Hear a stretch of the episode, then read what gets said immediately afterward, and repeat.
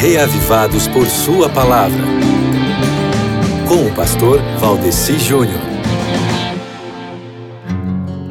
Muito bem, meu querido amigo ouvinte, estamos aqui de volta com mais um comentário bíblico do dia, um comentário da leitura bíblica do dia pelo projeto Reavivados por Sua Palavra. Hoje comentando aqui um pouquinho com você sobre Jó capítulo 26, que é a leitura proposta para hoje, não é mesmo? E o objetivo, meu amigo, é que você tenha a sua fé fortalecida em Deus. O objetivo é que você tenha a sua fé avivada, reavivada em Deus, tá certo? E como é que a gente faz para ter a fé avivada? É nós vermos aí a relevância que a palavra de Deus sempre tem aí para nossa vida.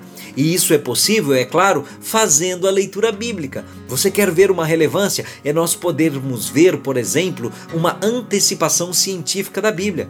Mas como assim? Ciência é uma questão de fé?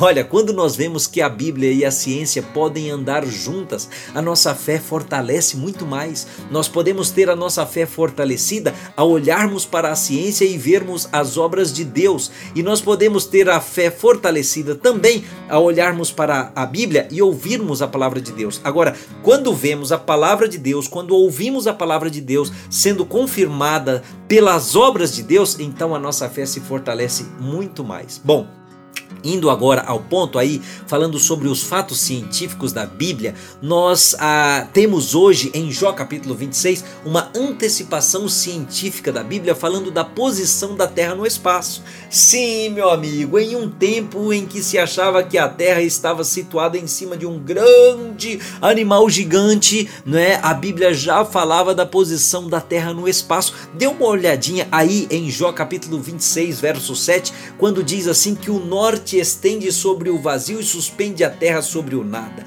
Meu amigo, Jó disse isso quase dois mil anos antes de Cristo e a ciência só veio a descobrir que a terra não está sustentada por alguma coisa em 1650 depois de Cristo. Meu irmão, as escrituras nunca erram. Então eu deixo apenas essa deixa do versículo 7 para você ter a segurança de que se você ler o capítulo de hoje, você estará sendo realmente reavivado em Deus, tá certo? Um abraço para e até amanhã, se Deus quiser.